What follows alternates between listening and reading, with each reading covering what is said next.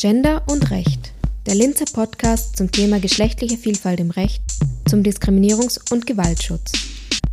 Ein Projekt des Instituts für Legal Gender Studies der Johannes Kepler Universität.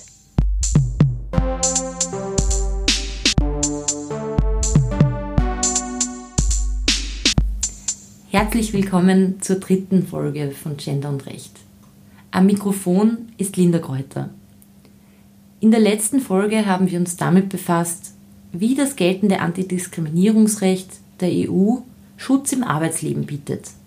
Heute bleiben wir beim Thema technologische Veränderung. In diesem Zusammenhang bleibt künstliche Intelligenz oder abgekürzt KI ein wesentliches Thema. Bevor ich mit unserem heutigen Gast ins Gespräch trete, beginnen wir wieder mit unserer Rubrik Wissen zum Mitnehmen. KI-Anwendungen sind fester Bestandteil unseres Alltags geworden. Ob in Form von Streamingdiensten, Übersetzungstools oder smarten Elektrogeräten. KI-Anwendungen versprechen mehr Effizienz, Schnelligkeit und Genauigkeit bei der Bewältigung täglicher Erledigungen. Anwendungen sind oft automatisierte Entscheidungssysteme, die zumeist in Form von Algorithmen ein vom Menschen festgelegtes Ziel verfolgen sollen. Für die Entwicklung von KI-Systemen spielen Daten eine wesentliche Rolle. KI-Systeme lernen anhand von Daten. Bevor eine Anwendung einsatzfähig ist, wird sie mit Hilfe sogenannter Test-, Trainings- und Evaluierungsdaten trainiert. Zum Beispiel kann eine Gesichtserkennungssoftware ihre Aufgabe erst erfüllen, wenn die Anwendung Gesichter kennengelernt hat. Je diverser die Trainingsbilder der Gesichter aussehen, desto genauer die Trefferquote der Software. KI-Anwendungen können Ungleichbehandlung in der Gesellschaft replizieren. Lernen Anwendungen anhand von Daten, fließen stereotype Vorstellungen in der Gesellschaft in das Training der KI-Anwendung mit ein. Auf diese Weise wird ein menschengemachtes Stereotyp in eine Anwendung übernommen. Ein solcher Bias im Algorithmus kann daher durch die Daten selbst erzeugt werden. Seit der Datenschutzgrundverordnung enthält das EU-Recht ein unmittelbar anwendbares Gesetz, welches Personen Schutz bietet, wenn personenbezogene Daten von Dritten verarbeitet werden. Dennoch enthält die Datenschutzgrundverordnung keine einheitlichen Regelungen für die Entwicklung von KI-Anwendungen. Vielen AnwenderInnen ist nicht klar, wo sie Daten hinterlassen. Die globalen Player der KI-Entwicklung sind großteils außerhalb der EU ansässig. Werden Anwendungen in der EU eingesetzt, ist nicht klar, nach welchen Kriterien Daten erhoben wurden. Der Einsatz von KI-Anwendungen im Wirtschaftsleben stellt die EU daher vor die Herausforderung, einen neuen Rechtsrahmen für den Einsatz von KI-Anwendungen zu entwickeln. When we started uh, our journey, I frequently got the question, Why are you regulating AI? This will hamper innovation. Why not just let it go?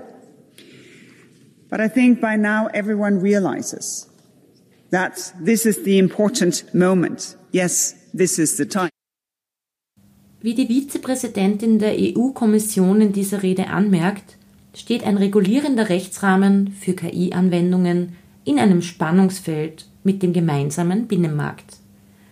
Die EU steht einerseits vor der Herausforderung, Lösungen für einen grundrechtswahrenden digitalen Binnenmarkt zu entwickeln, in welchem das Privatleben und die persönlichen Daten der darin lebenden Bürgerinnen geschützt werden. Andererseits zählt die Förderung der Wirtschaft zur zentralen Aufgabe der Gemeinschaft. Unter diesem Gesichtspunkt sollte die Regulierung nicht so ausgestaltet sein, dass sie den Einsatz von KI-Anwendungen für EntwicklerInnen unattraktiv macht. Bei der Umsetzung eines Mindeststandards für KI-Anwendungen steht der EU folglich eine Aufgabe bevor, welche eine Förderung der Wirtschaft und den Grundrechtsschutz miteinander in Einklang bringen muss. Im April 2021 hat die EU einen entsprechenden Verordnungsentwurf vorgelegt, der den Einsatz von Algorithmen oder KI-Anwendungen generell regeln soll. Dieser Vorschlag knüpft am Risiko an, das eine Anwendung entfaltet. Das festgestellte Risiko bestimmt auch die Kontrollmechanismen und die Qualitätsstandards, denen eine Anwendung standhalten muss.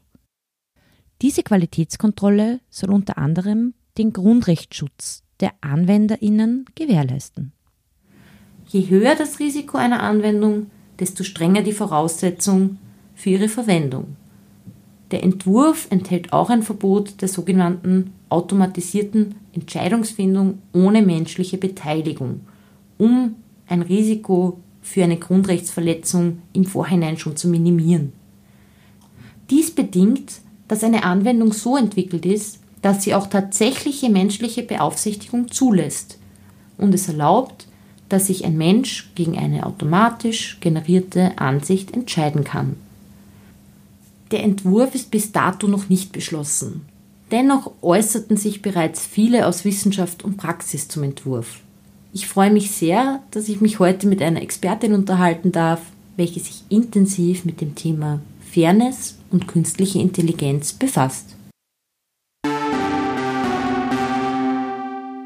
Im Gespräch mit Victoria Goyaro Santos. Victoria Goyaro Santos ist wissenschaftliche Mitarbeiterin an der Universität Münster. Sie arbeitet am Lehrstuhl für internationales öffentliches Recht und internationalen Menschenrechtsschutz. Und Victoria steht in der Abschlussphase ihrer Promotion zum Thema eine relationale Perspektive auf das EU-Recht gegen datenbasierte Diskriminierung. Aktuell absolviert Victoria einen Kurzforschungsaufenthalt hier bei uns am Institut für Legal Gender Studies. Herzlich willkommen, ich freue mich. Ja, vielen Dank. Victoria, wir haben im Eingangstext schon gehört, dass es einen Entwurf gibt für die EU-weite Regelung oder Regulierung für KI-Anwendungen, der im April 2021 vorgelegt worden ist und dieser verfolgt jetzt einen risikobasierten Ansatz, also knüpft am Risiko einer Anwendung an. Jetzt wollte ich fragen, wie wird denn das Risiko einer KI-Anwendung überhaupt festgestellt und gibt es hierfür Kriterien? Mhm. Ja, also vielleicht erstmal, es gibt unterschiedliche, äh, unterschiedliche Risiken. Man kann sich das wie in so einer Pyramide vorstellen und die EU-Kommission bildet so eine Pyramide auch auf deren Website ab. Es ist also nicht im Kopf eine Vorstellung. Und da gibt es einmal verbotene Systeme, die so ein hohes Risiko haben, dass dann politisch entschieden wird, das ist dann auch das Kriterium, dass diese KI-Systeme in der EU nicht angewendet werden sollen.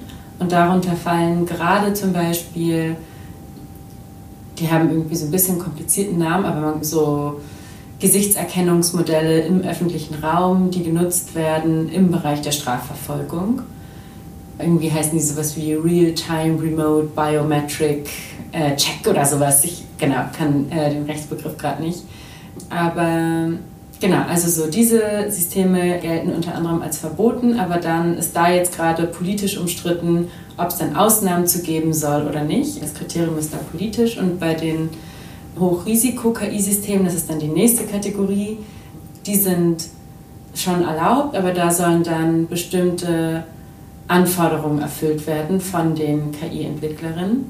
Und bei diesen KI-Systemen ist es jetzt auch gerade ja alles im Entstehen und deshalb eben genauso politisch gibt es halt Systeme, wo gesagt wird, die sind Hochrisiko und die sind es nicht. Und es gibt so ein Annex 3, wo dann Bereiche aufgestellt worden sind, wenn in den Bereichen KI-Systeme verwendet werden, zum Beispiel Migration oder Strafverfolgung oder ganz grundlegende Güter und Dienstleistungen, wenn in diesen Bereichen KI-Systeme verwendet werden, dann hat die EU eine Liste aufgebaut von KI-Systemen, die darunter fallen. Und diese KI-Systeme, die unter diese Bereiche fallen, die kann die EU-Kommission erweitern. Und da gibt es dann Kriterien, ich glaube, im Kommissionsentwurf waren sie in Artikel 7, wo es dann darum geht, ob das Grundrechtsrisiko dieses KI-Systems so hoch ist oder nicht oder wie viele negativ betroffen werden könnten von so einem KI-System. Solche Kriterien fließen damit rein, um zu entscheiden, ob die ein Hochrisiko-KI-System sind. Aber da irgendwie vielleicht nochmal, also es gibt halt diese Bereiche, die sind schon, die werden jetzt festgelegt und was für spezifische KI-Systeme darunter fallen können, das soll die EU-Kommission dann immer noch entscheiden können, anhand der Kriterien, die in der KI-Verordnung stehen. Also du meintest jetzt, die EU-Kommission hat doch einen Annex, wo sie das in gewisser Weise definiert, welche Kriterien dafür eine Rolle spielen. Aber geht es hier jetzt beim Risiko darum, ob die Anwendung ein hohes oder niedriges Risiko für ein Grundrecht von BürgerInnen entfaltet? Oder was bedeutet das Risiko jetzt diesem Zusammenhang? Mhm, ja, genau. Also die Kriterien in Artikel 7 sind Fragen wie Risiko für Grundrechte, Gesundheit oder Sicherheit. Und dann da halt nochmal wie, da gibt es dann irgendwie in Artikel 7 dann nochmal so unterschiedliche äh, Kriterien, die das dann noch ein bisschen genauer machen. Zum Beispiel irgendwie Risiko für Grundrechte, hohes Risiko. Dann beurteilt sich das danach, wie gravierend ist der Schaden, wie viele Leute werden irgendwie betroffen und noch viele andere kleinere Kriterien. Genau, aber es sind so diese solche Kriterien, die dann halt irgendwie auch natürlich irgendwie sehr normativ sind. Ja. Ein Aspekt von KI-Anwendungen, der ja auch durch den Entwurf in gewisser Weise vermieden werden soll, ist die vollautomatisierte Entscheidungsfindung. Also Unternehmen sollen irgendwo eine zwischengeschaltete menschliche Aufsicht garantieren. Wie kann jetzt so eine Aufsicht aussehen und wie kann eine Aufsicht jetzt in großen Unternehmen überhaupt gewährleistet werden, die transnational arbeiten? Gibt es hier irgendwelche Ansatzpunkte im Entwurf? Ja, also der Entwurf sieht in Artikel 14 vor, dass es eben diese menschliche Aufsicht geben soll. Und das bedeutet also, dass wenn ein KI-System äh, verwendet wird, dass dann jemand, irgendjemand, irgendein Mensch soll da irgendwie sitzen und kontrollieren können, was das KI-System da eigentlich macht. Und sehr viel weiter ist das eigentlich nicht konkretisiert, wie genau das dann irgendwie aussehen soll, diese Aufsicht. Aber was relativ klar ist, ist, was die Idee von dieser Norm sein soll.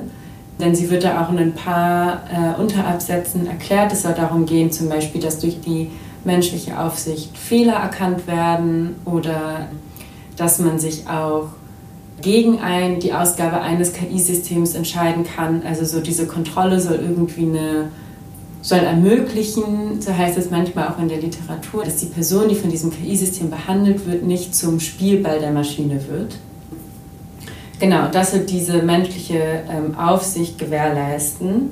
Und jetzt ist aber auch ähm, eine sehr wichtige Frage eigentlich, und die beantwortet der KI-Verordnungsentwurf jetzt nicht so wirklich, wie diese Aufsicht eigentlich ganz konkret aussehen soll.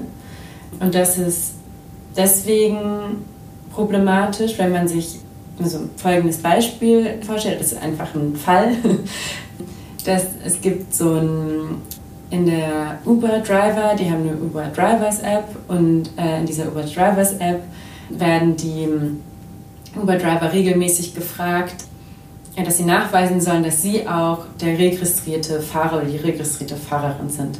Und dafür hat äh, Uber so einen Real-Time-ID-Check eingeführt, der ein Gesichtserkennungsmodell von Microsoft implementiert. Und äh, dieses Gesichtserkennungsmodell gleicht dann ein Foto ab, was einmal dieser Uber-Driver hochgeladen hat. Und das wird dann abgeglichen mit einem tagesaktuellen Foto, was man in dieser Uber's Drivers App dann äh, hochgeladen hat in dem Moment, in dem er nachgefragt wurde. Und äh, da ist es jetzt gerade so, das sind auch Fälle in UK anhängig, dass in äh, UK ähm, Schwarze und Uber Driver of Color seltener als registrierte Fahrer erkannt wurden.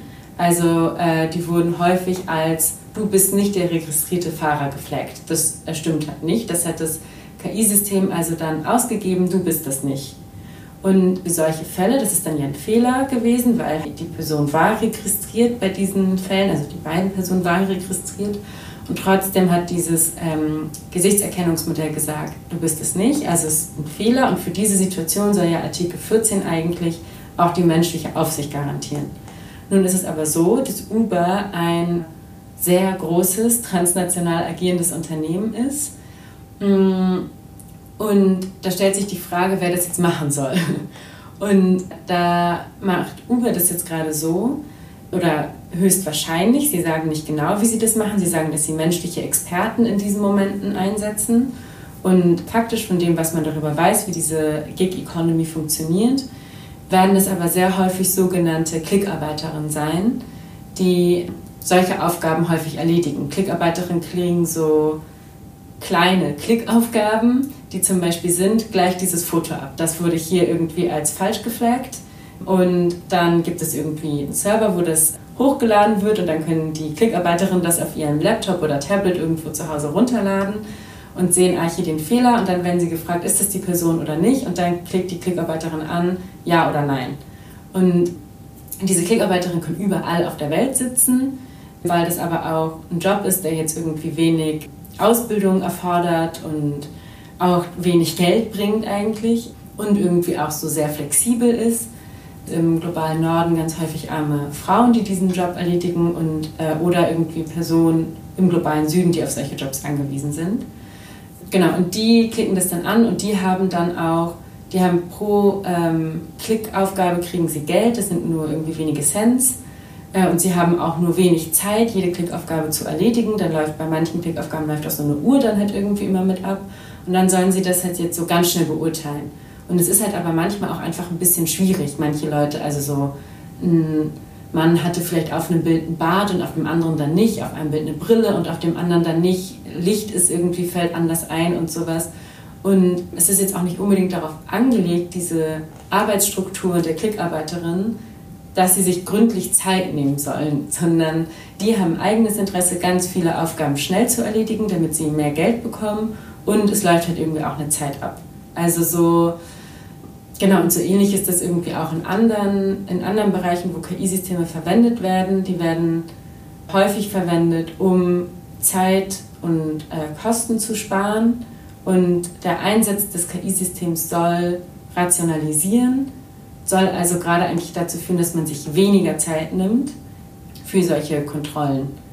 Genau, deshalb glaube ich, ist eigentlich irgendwie die Frage, also wie könnte man so eine menschliche Aufsicht garantieren? Kann man nur effektiv beantworten, wenn man auch die institutionellen Strukturen sich anguckt und die auch so verändert, dass sich Leute auch Zeit nehmen, um dieses KI-System zu verstehen und zu hinterfragen.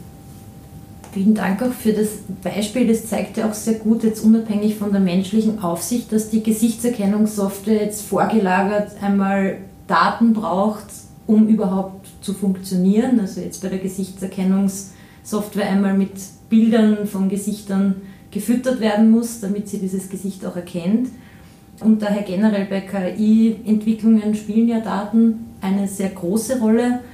Welche Qualitätsmerkmale sollten bei der Datenerhebung deiner Meinung nach normiert werden? Also da finde ich es irgendwie immer nochmal wichtig, sich zu überlegen, äh, warum die Daten wichtig sind. Das hast du ja jetzt auch gerade schon angesprochen, weil die eben die Grundlage sind, von der dann äh, KI-Systeme lernen. Und das ist immer auch eine konstruierte Repräsentation der Realität. Also die bilden nicht einfach irgend, genau, irgendjemand irgendwie entscheidet, was halt auf so Bildern drauf ist, wer halt irgendwie schwarz ist und wer weiß. Und diese, deswegen ist es eben auch wichtig, über ähm, Daten nachzudenken. Und diese Idee aber von, es gibt irgendwie eine Qualität an Daten, die ist auch im, äh, in der KI-Verordnung implementiert, also nach Artikel 10 des KI-Verordnungsentwurfs sollen Daten eine hohe Qualität besitzen, die suggeriert auf eine Art und Weise, dass es Daten geben könnte, die eine hohe Qualität haben, in dem Sinne, dass sie jetzt irgendwie dann nicht zur Diskriminierung führen und irgendwie, dass es Daten gibt, die eine niedrige Qualität haben, die irgendwie zur Diskriminierung führen. Und ich glaube, das führt so ein bisschen von dem weg, was häufig auch das Problem ist, ist nämlich, wie diese Daten immer nur aus dieser Gesellschaft nehmen können, in der wir jetzt gerade leben. Also die sind immer irgendwie Ergebnis wenn man irgendwie jetzt irgendeine Praxis datafiziert, die irgendwie diskriminierend war, dann sind die Daten Ergebnis dieser Praxis. Sie können also gar nicht anders, können gar nicht anders sein, als diskriminierende Strukturen wiederzugeben. Und es ist deswegen ganz, also unmöglich irgendwie zu sagen, diese Daten jetzt hier haben eine hohe Qualität und die haben eine niedrige Qualität, in dem Sinne von, die diskriminieren und die diskriminieren nicht, weil sie halt irgendwie aus dieser selben Praxis hervorgekommen sind, also aus dieser selben Gesellschaft. Und deshalb ist es eben auch so wichtig, eigentlich, glaube ich, weniger zu fragen, welche Qualität solche Daten haben sollen, sondern wichtiger zu fragen, welche Fragen stellen KI-Systeme diesen Daten eigentlich, wie verarbeiten sie die und wie wird diese Information dann auch verwendet, für wen und gegen wen? Und wer durch den Einsatz von so einem KI-System dann eigentlich gewinnt und wer verliert. Ich glaube, diese Fragen sind wichtiger, wenn man, also wenn es einem darum geht, dass äh, KI-Systeme weniger diskriminieren sollen, als die Frage der Qualität von Daten. Okay, also die Qualität spielt jetzt deiner Ansicht nach keine so große Rolle, sondern Daten reflektieren immer nur jene Vorstellungen, die in der Gesellschaft auch da sind. Jetzt hast du ja schon einiges zum Entwurf gesagt. Jetzt meine letzte Frage. Mich würde noch interessieren, wenn du jetzt die Möglichkeit hättest, einen Entwurf vorzulegen oder weitere Maßnahmen zu ergänzen, wie würde für dich ein grundrechtswahrender Einsatz von KI aussehen im Idealfall? Das finde ich eine schwierige Frage zu beantworten. Ich glaube eigentlich, dass wenn die Frage ist, ob wie KI-Systeme so reguliert werden sollen, dass sie grundrechtswahrend sind, dann glaube ich, dass es einfach ganz viele Möglichkeiten gibt. Und das finde ich äh, wichtig zu betonen. Also so die Art und Weise, wie die EU jetzt KI reguliert, ist nicht vorgegeben und die einzige Möglichkeit, die wir haben, wie wir KI-Systeme regulieren wollen. Und ich finde immer solche Arten der KI-Regulierung sinnvoll, weil ich normativ will, also so als Bürgerin dieser Gesellschaft, dass wir in einer Gesellschaft leben, in der es weniger Hierarchien gibt, in der Personen nicht diskriminiert werden. Und deshalb würde ich irgendwie alle Vorschläge unterstützen, sozusagen, die diese gesellschaftlichen Hierarchien abbauen. Und dann muss man sich ein bisschen, glaube ich, andere Fragen stellen, als die EU-Kommission und die anderen EU-Institutionen das gemacht haben. Zum Beispiel mhm. nach diesem institutionellen Problem auch oder nach, wie das Beispiel, das du vorher gebracht hast mit den Klickarbeiterinnen, die Arbeitsbedingungen oder so, ist das für dich genauso Bestandteil dieser Zugehensweise, um für alle Beteiligten grundrechtswahrend oder bestmöglich grundrechtswahrend zu regulieren. Genau, also so, ich glaube, sowas würde auf jeden Fall würde auf jeden Fall irgendwie auch mit reinspielen. Oder es gibt auch es gibt auch noch so ganz wirklich einfach viele andere Ansätze, die halt immer wieder betonen, wie wichtig ist, auch diesen sozialen Kontext zu betrachten, in dem KI-Systeme dann verwendet werden sollen. Und da kann ich für jetzt besonders interessierte Hörerinnen nochmal das Buch Data Feminism empfehlen oder Data Justice, die auch so konkret überlegen, wie man KI-Systeme antihierarchisch benutzen kann und solche Arten der KI-Anwendung könnte Recht ja auch fördern, zum Beispiel. Ja, bestimmt. Dann vielen Dank für das Gespräch und alles Gute für den Abschluss der Promotion. Ja, danke dir. Das war die dritte Folge von Gender und Recht.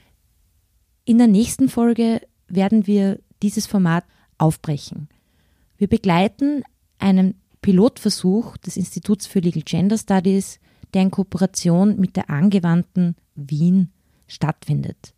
Die Lehrveranstaltung Rights Moves, Rechtsbewegungen, vereint Menschenrechtsbildung mit Bewegung. Das nächste Mal werden wir einen akustischen Einblick in diese Lehrveranstaltung erhalten. Zudem werden wir uns mit der Methode des Embodied Learnings genauer befassen. Eine Anmeldung zu Rechtsbewegungen ist aktuell für alle Studierenden sämtlicher Studienrichtungen der JKU über KUS möglich. Die Anmeldung geht noch bis 31. März. Weitere Infos in den Shownotes. Die nächste Folge erscheint im Juni 2024. Bis dahin alles Gute und bis zum nächsten Mal bei Gender und Recht, der Linzer Podcast zum Thema geschlechtliche Vielfalt im Recht, zum Diskriminierungs- und Gewaltschutz ein Projekt des Instituts für Legal Gender Studies der Johannes Kepler Universität.